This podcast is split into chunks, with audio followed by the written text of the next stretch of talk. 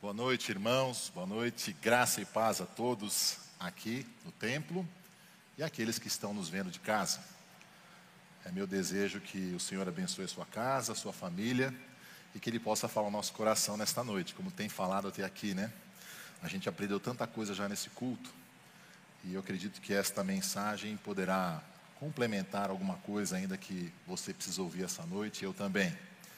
É, o pastor Alexandre falou, sou Rinaldo, líder do Ministério de Famílias da nossa igreja, trabalhando aqui já há alguns anos, com bastante alegria trabalhar nesta, nesta igreja, nesta família, servindo as famílias. Uma bênção na minha vida poder servir ao Senhor neste lugar. E eu quero agradecer de todo o meu coração esta oportunidade de falar para a igreja neste domingo, que é um domingo dedicado às famílias. Na realidade, o domingo é dedicado ao Senhor. E nós então falamos de famílias com os olhos para o Senhor para Jesus, o centro de todas as coisas, inclusive da família. E este assunto é de suma importância.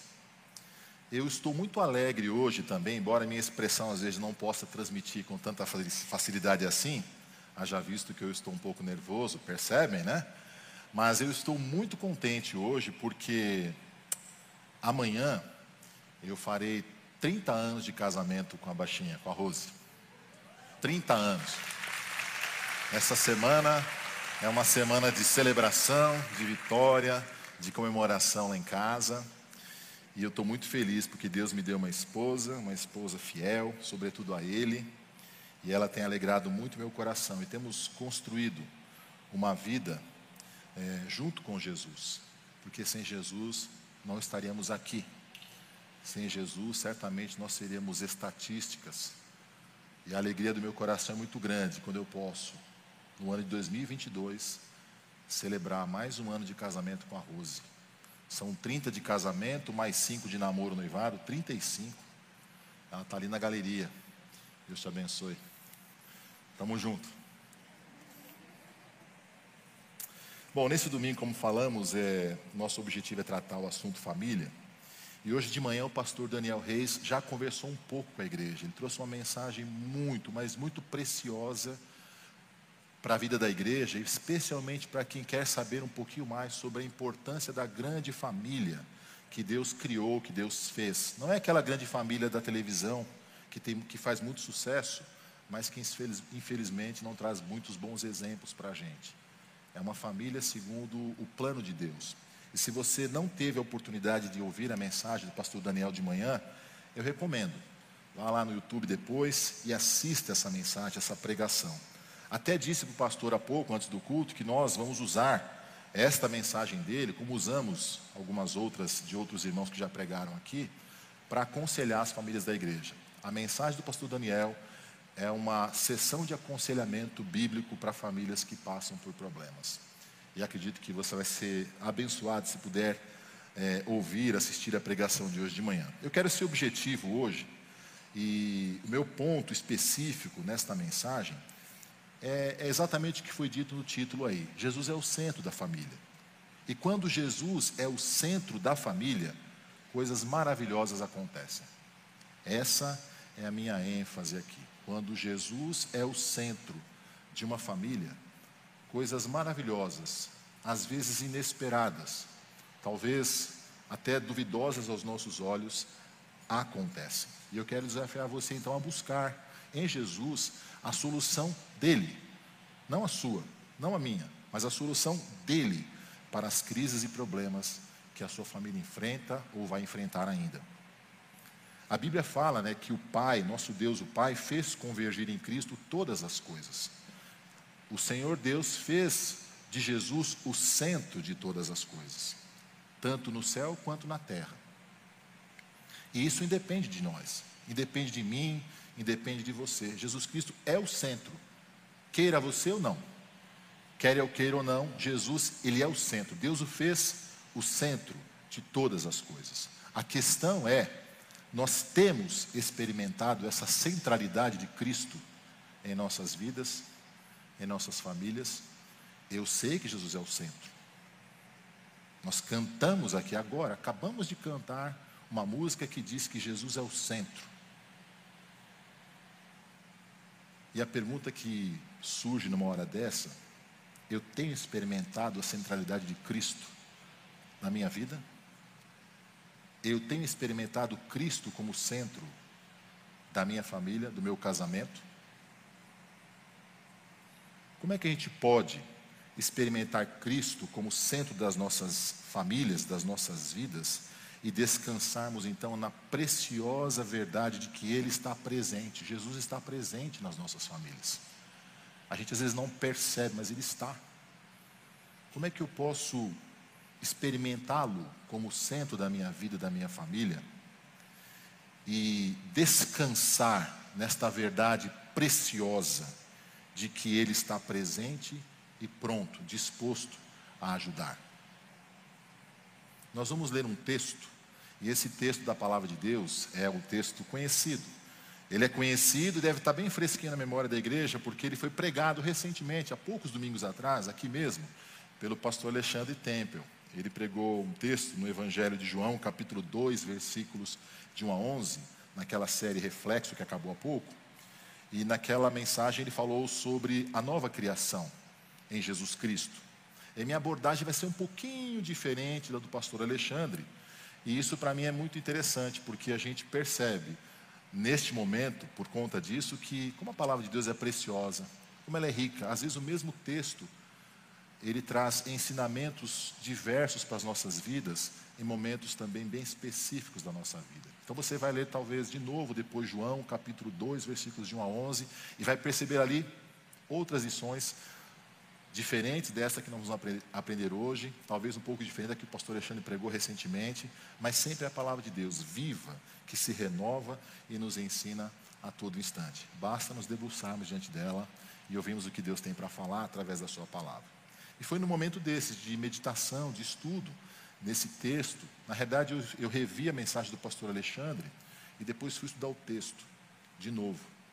E tirei desta minha leitura algumas lições preciosas de como nós podemos perceber Cristo como centro da nossa família, ou tê-lo como sendo o centro das nossas famílias. Como é que ele pode, na prática, eu quero propor para os irmãos uma mensagem bastante prática aqui. Quero tocar em pontos que são bastante reais na nossa vida. E gostaria então de compartilhar com os irmãos algumas observações que eu fiz desse texto, na leitura deste texto. E você depois vai fazer os seus também, tenho certeza. Vamos ler o texto na palavra de Deus? Romanos, João capítulo 2, versículos de 1 a 11. Diz assim na versão nova Almeida atualizada. Três dias depois, houve um casamento em Caná da Galileia. E a mãe de Jesus estava ali.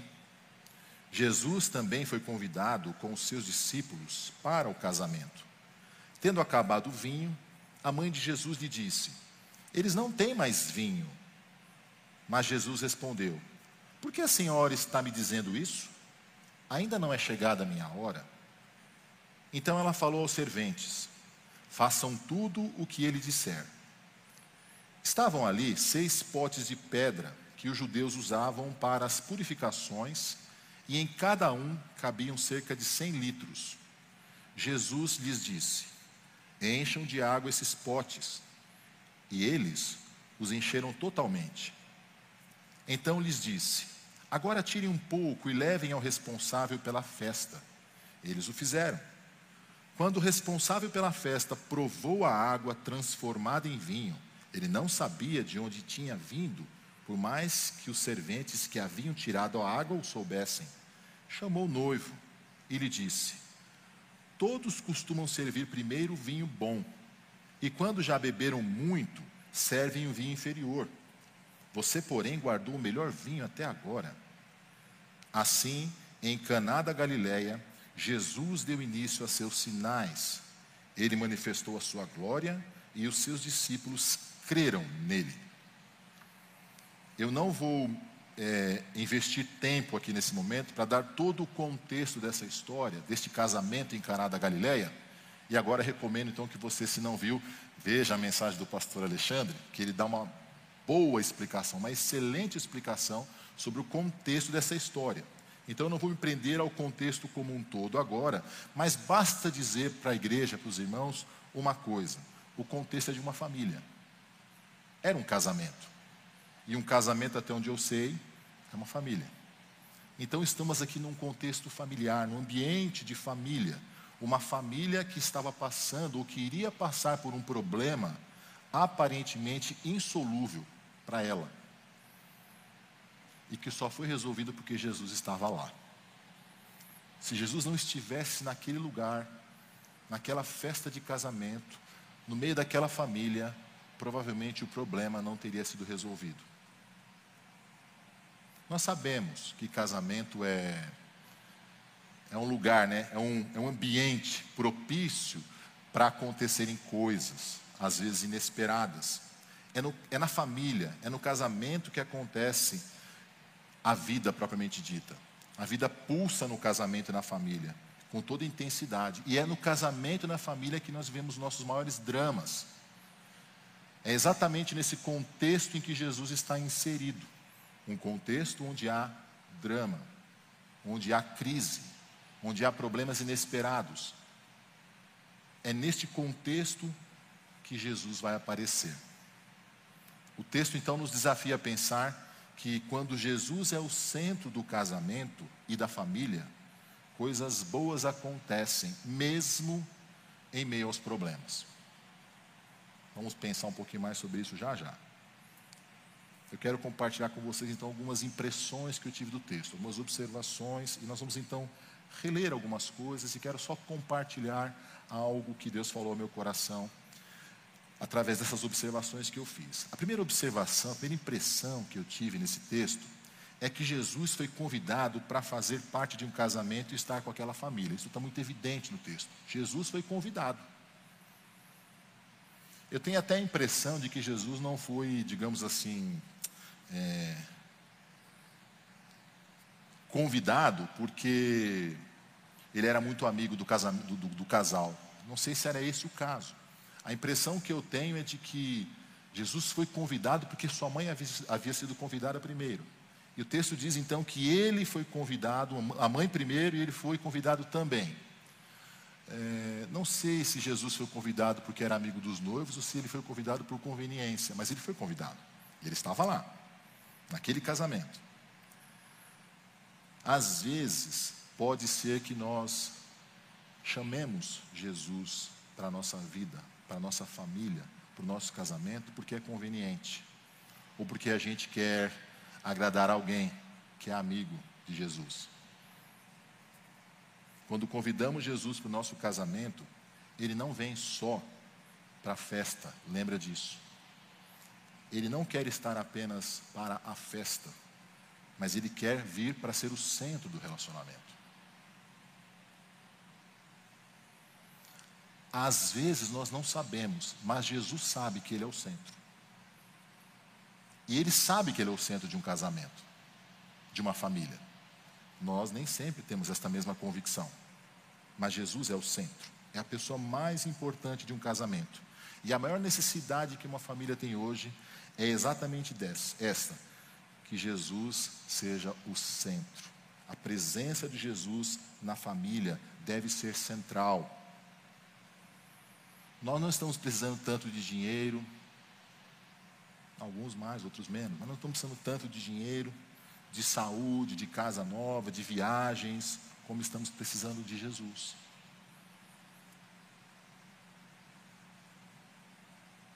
Eu li recentemente num, num artigo, e havia escrito, segundo o articulista disse, um outdoor num determinado lugar, que estava escrito assim, preste atenção. Gostei muito da cerimônia. Estou esperando agora o convite para fazer parte do seu casamento. Assinado Deus. Gostei demais da cerimônia, estava linda. Agora me convida para fazer parte do casamento. Assinado Jesus, Deus. Jesus não pode ser só um mero convidado para a festa de casamento, para a cerimônia. Ele deve ser chamado para fazer parte do casamento como sendo ponto mais importante daquele relacionamento, porque ele faz diferença. O segundo ponto que eu observei nesse texto é que surge um problema. E ainda que Jesus estivesse naquele lugar, ali, o problema não deixou de existir instantaneamente. Qual foi o problema que surgiu? Acabou o vinho. A festa era regada a vinho. Vinho é sinal de alegria. As pessoas estavam alegres e de repente acaba o vinho, acaba a alegria. Um problemão para aquela família. Como é que eles iam dar conta de servir vinho para todo mundo se o vinho acabou? E se o vinho acabou, acabou a festa, acabou a graça, acabou a alegria. Problemas, irmãos, são inerentes à vida neste mundo caído que nós vivemos. Nós vivemos num mundo repleto, cheio de problemas. Eu costumo pensar e dizer que cada um de nós é um problema, né? Ambulante. Nós somos um problema muitas vezes. Então, o problema é inerente a este mundo. Mesmo que Jesus faça parte da nossa família, da minha família, da sua, eles vão acontecer. Eu não preciso é, ser nenhum cientista muito especializado para saber disso. Os problemas vão surgir, ainda que Jesus esteja presente. O vinho acabou. E o problema então ficou instalado, apareceu, surgiu. Em algum lugar da caminhada, muitos dos nossos casamentos e famílias perderam a alegria. O problema surgiu. A alegria foi-se embora. A felicidade parece que escorreu pelas mãos e a razão de existir da família parece que também não existe mais. Só sobrou para muitos relacionamentos decepção, dor, separação, orgulho, infidelidade, desarmonia. E nenhuma, de, nenhuma destas palavras que eu disse aqui agora remetem-nos para alegria, pelo contrário, elas são sinônimo de tristeza, de desgraça, de falta de harmonia, de falta de prazer, de realização. Tudo isso, irmãos, tira a alegria do casamento e da família. Muitas vezes, embora Jesus esteja presente, situações adversas, inesperadas vão surgir e parece que elas vão conspirar contra a família. Parece que elas vão é, batalhar e trabalhar contra a unidade da família, querendo destruir, ameaçando a alegria de ir embora. Terceira observação: alguém percebeu que havia um problema com um potencial enorme de acabar com a alegria daquela família. Então você imagina a festa, de repente acaba o vinho. Alguém percebeu que o vinho acabou. Foi Maria que percebeu. Tendo acabado o vinho, a mãe de Jesus lhe disse: Eles não têm mais vinho, eles estão com um problema. Interessante pensar na atitude de Maria. Maria foi rápida. Maria foi objetiva. Ela viu o problema e não ficou parada diante do problema. Ela percebeu que havia alguma coisa que poderia estragar aquela alegria da família e ela correu para resolver, para pelo menos dar alguma solução para o problema. Uma lição importante aqui para a gente: nós temos que ser rápidos quando os problemas surgem e percebê-los. Nós não podemos ficar com cara de paisagem, vendo as coisas acontecerem na família e não tomar atitude. Maria percebeu que tinha um problema e que algo precisava ser feito. Ela estava atenta. Quantos de nós estamos desatentos com relação aos problemas que estão acontecendo nas nossas famílias?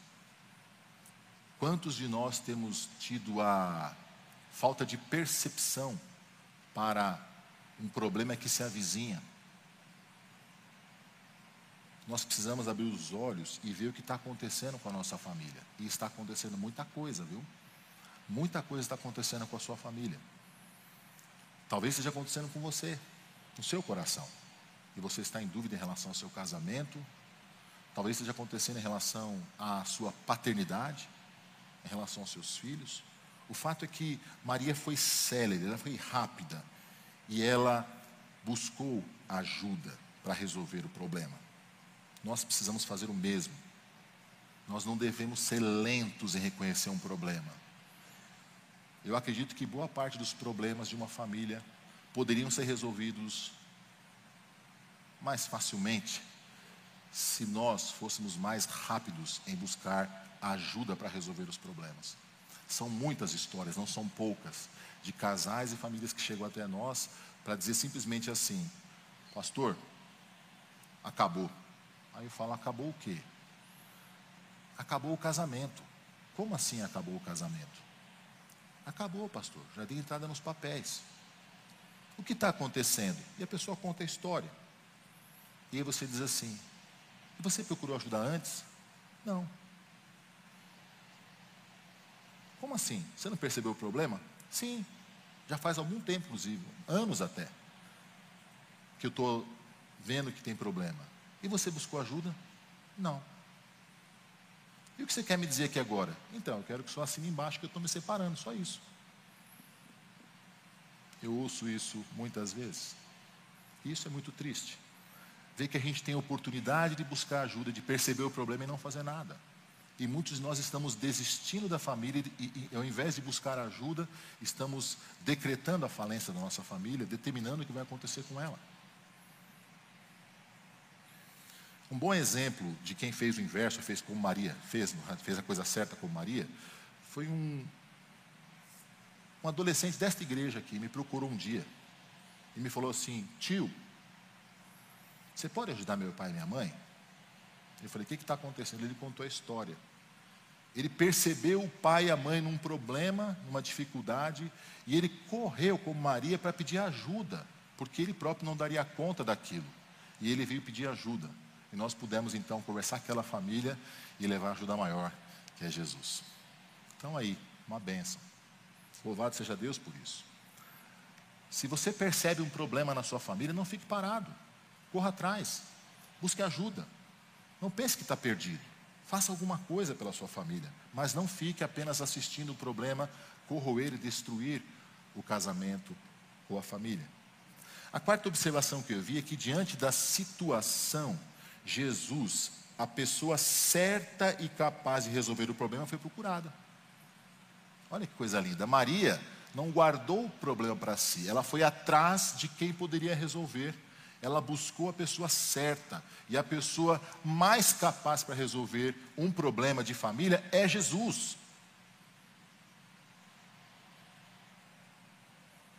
Tendo acabado o vinho, a mãe de Jesus lhe disse: Eles não têm mais vinho. Precisamos recorrer à pessoa certa. Precisamos buscar ajuda de quem pode verdadeiramente dar ajuda. E no caso específico, quem pode dar ajuda é Jesus. Porque a questão não é ter problemas, mas é a quem nós levamos esse problema quando eles surgem. Todos vamos ter problemas na família, pode ter certeza disso. Hoje de manhã o pastor Daniel falou com muita propriedade: não existe família perfeita, não existe família perfeita, todas vão ter problemas. A questão é: a quem eu levo os problemas da minha família? aos especialistas deste mundo ou a Jesus em primeiro lugar?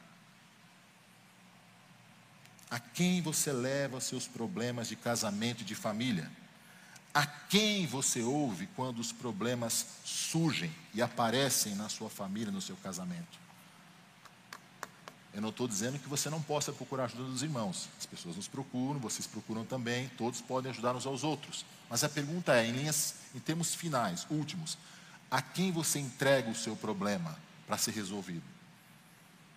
A história está dizendo que quando nós buscamos ajuda fora de Jesus, esta ajuda nem sempre é a ajuda ideal. Ela traz sempre com ela uma condição para você. E essa condição para você é, em alguma, em alguma medida, negar a fé que você tem em Cristo, na Sua palavra. Jesus é a resposta para a família, Ele é a solução para as famílias, dele vem o socorro e as respostas de que nós precisamos. Ninguém mais, ninguém mais tem as respostas que só Jesus pode dar. Ninguém mais. Se só Ele pode dar, quem poderá dar? A não ser Ele? Só Ele. A quinta observação que eu fiz nesse texto é que Jesus faria algo inusitado para resolver o problema, mas eles teriam que obedecê-lo antes. Jesus iria fazer alguma coisa com aquele problema. Mas ele meio que colocou uma condição, vamos assim dizer. Jesus já sabia o que faria. Ele estava esperando uma atitude daquelas pessoas. Ele disse: Encham de água esses potes. E eles os encheram totalmente. Então lhes disse: Agora tirem um pouco e levem o responsável pela festa. E eles o fizeram. Como assim? Eles devem ter perguntado: encher os potes de água, sendo que o que nós estamos precisando aqui é de vinho, 600 litros de água a mais, porque ah, o texto diz que cada pote daquele tinha a capacidade de, de, de suportar ou de serem colocados dentro dele 100 litros de água. Deve ter pensado, esse camarada não está batendo bem das ideias. Nós queremos vinho para a alegria voltar e ele quer jogar um banho de água fria nas pessoas com 600 de água. O que, que é isso? Eles poderiam ter pensado isso até. E mesmo que tenham pensado, não disseram isso para Jesus. Eles apenas fizeram o que ele mandou fazer. Isso me faz lembrar daquela passagem também no Novo Testamento, no Evangelho de Lucas, da pesca maravilhosa, quando Pedro volta é, do mar de uma noite inteira de, de, tentativa de pescar peixes com seus amigos, e quando ele chega na praia, sem nada, guardando as redes já, aparece quem? Jesus. Onde você estava, Jesus? A gente passou a noite inteira no mar pescando, o mar não estava para peixe, agora o senhor aparece aqui e diz para a gente o quê? Porque Jesus falou assim para ele: Pedro, volta lá e joga a rede de novo. Pedro, como esses aqui da história de Jesus, na, no casamento, pode ter pensado assim: Jesus não sabe o que está falando, não é possível. Se existe alguém que entende de pescaria aqui, sou eu, não é o senhor. Eu já fui lá, passei a noite inteira nesse mar escuro, bravio, e não pesquei nada. O mar não para peixe. Mas Jesus ouve da boca de Pedro uma declaração de fé, que ele espera ouvir de nós também.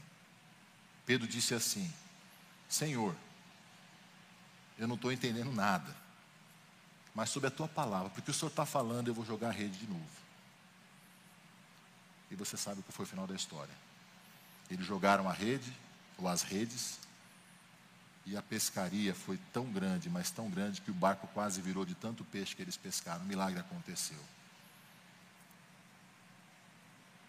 Sob a tua palavra lançarei as redes. Sob a tua palavra vamos encher esses potes de água. Sob a tua palavra vamos fazer o que o Senhor mandar fazer, sem questionar. Se queremos ver as maravilhas de Deus acontecendo em nosso casamento e nossa família, nós temos que obedecer a Jesus imediatamente. E de preferência, sem questionar. Você vai dizer assim: nossa, que Jesus durão, não quer ouvir nem minha dúvida, não posso perguntar nada para ele? Pode. Deus não se ofende com as suas questões, com as suas dúvidas sinceras e honestas. Deus não fica impressionado com as nossas questões em relação a isso. O problema é quando ele não vê em nós a fé naquilo que ele está falando. Então nós muitas vezes vamos ao Senhor para falar o que pensamos e falamos, e dizemos quais são as nossas questões, e levamos diante dele nossos problemas, dúvidas, não tem problema com isso. Só que tem uma outra questãozinha que vem na sequência dessa, né? A gente fala para Deus tudo o que quer, mas não ouve o que Ele quer falar na sequência. E Ele fala.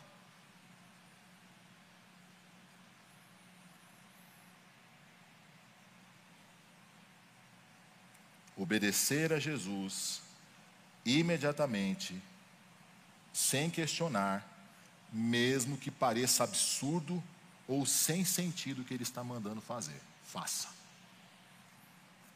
Obediência, irmãos, produz transformação. Foi exatamente o que aconteceu. Por eles terem obedecido, aquelas águas foram transformadas em vinho. E a alegria reapareceu, só que bem melhor. Sexto ponto que eu destaquei aqui: eles confiaram em Jesus creram no que ele disse e agiram conforme as instruções dele. Confiaram, creram e agiram. Essa é uma falha minha, vou confessar aqui. Eu digo que confio, eu creio, mas às vezes não ajo.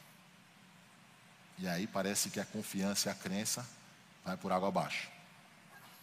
Então ela falou aos serventes: façam tudo o que ele disser. Jesus lhes disse: Encham de água esses potes, e eles os encheram totalmente. Então lhes disse: Agora tire um pouco e levem ao responsável pela festa. Eles o fizeram.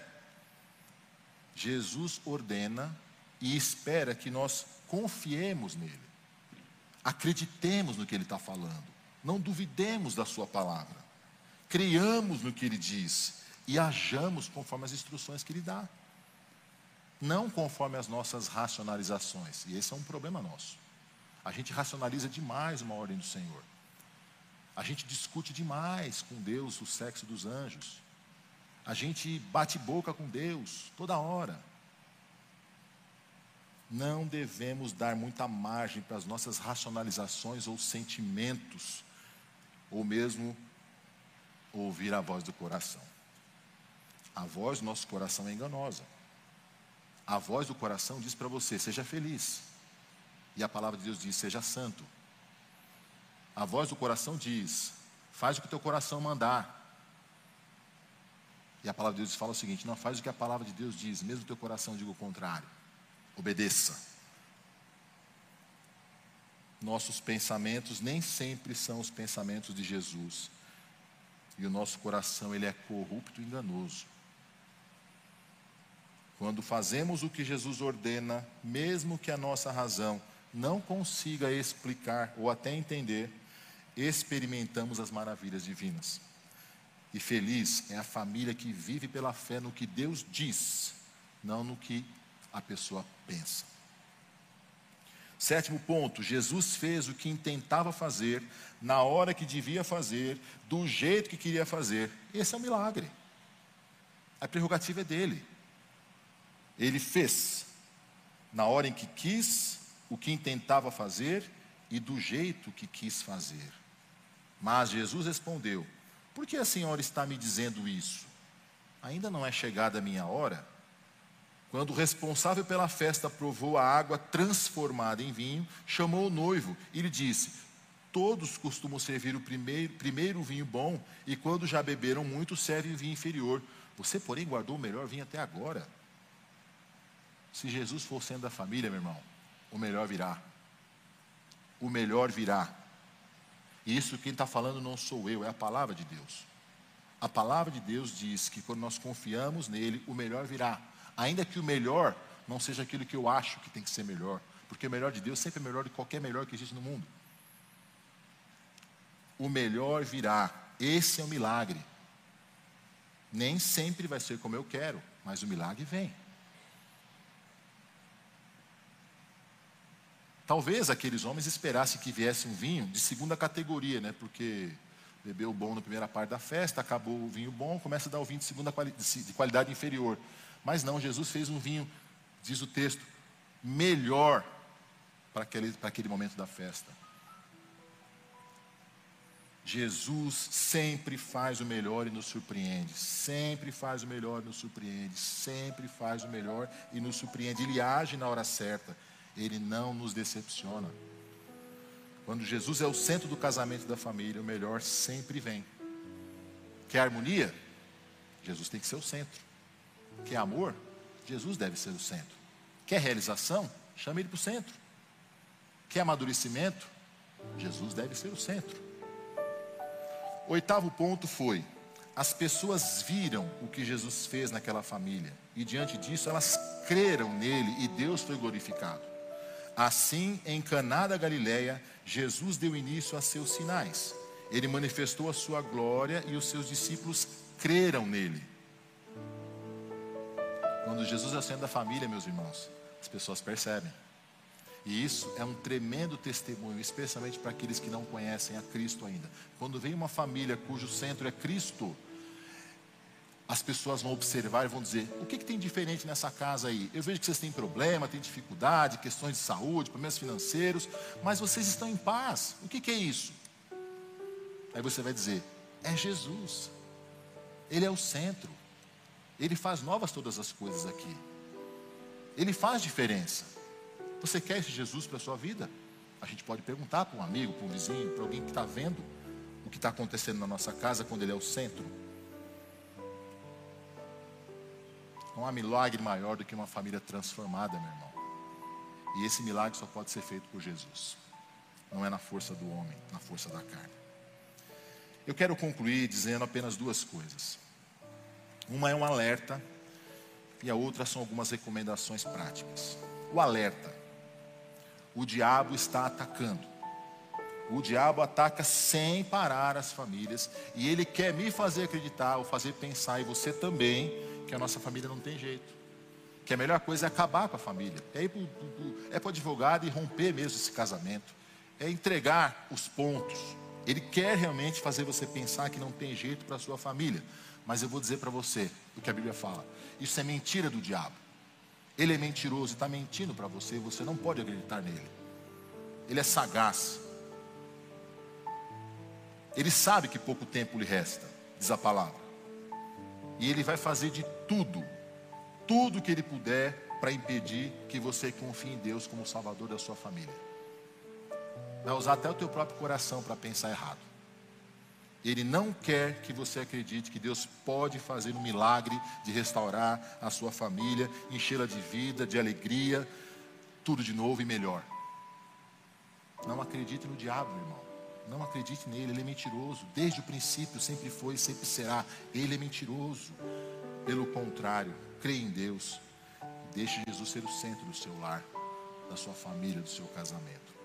E as recomendações são essas, práticas, para ver a sua família transformada com Jesus no centro. Reconheça que o seu casamento e família têm problemas e precisam de transformação. Eu preciso reconhecer que eu tenho problema. A coisa mais triste é ver uma pessoa que está evidentemente com problema e não reconhece que tem problema ali. Reconheça que Jesus que seu casamento e sua família têm problema.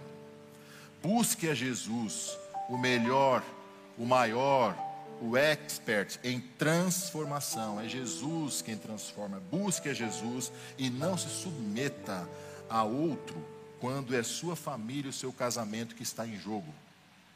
É Jesus que vai dar a solução.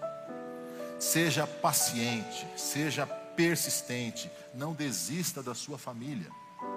Perseverar é continuar firme em circunstâncias difíceis e desfavoráveis. Persevere, talvez não por sua própria causa. Persevere, não por causa do seu cônjuge ou por, causa dos seus filhos. Persevere por causa de Cristo.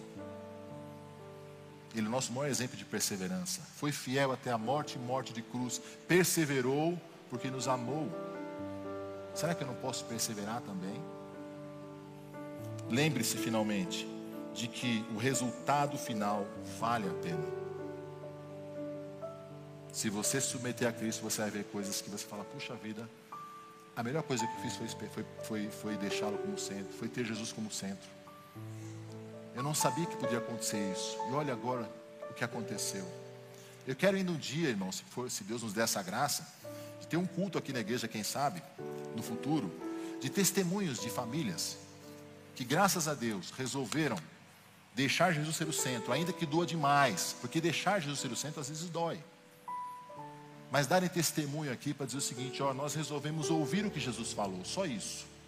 Eu parei de racionalizar com Deus e ouvi o que ele estava falando e obedeci a sua palavra.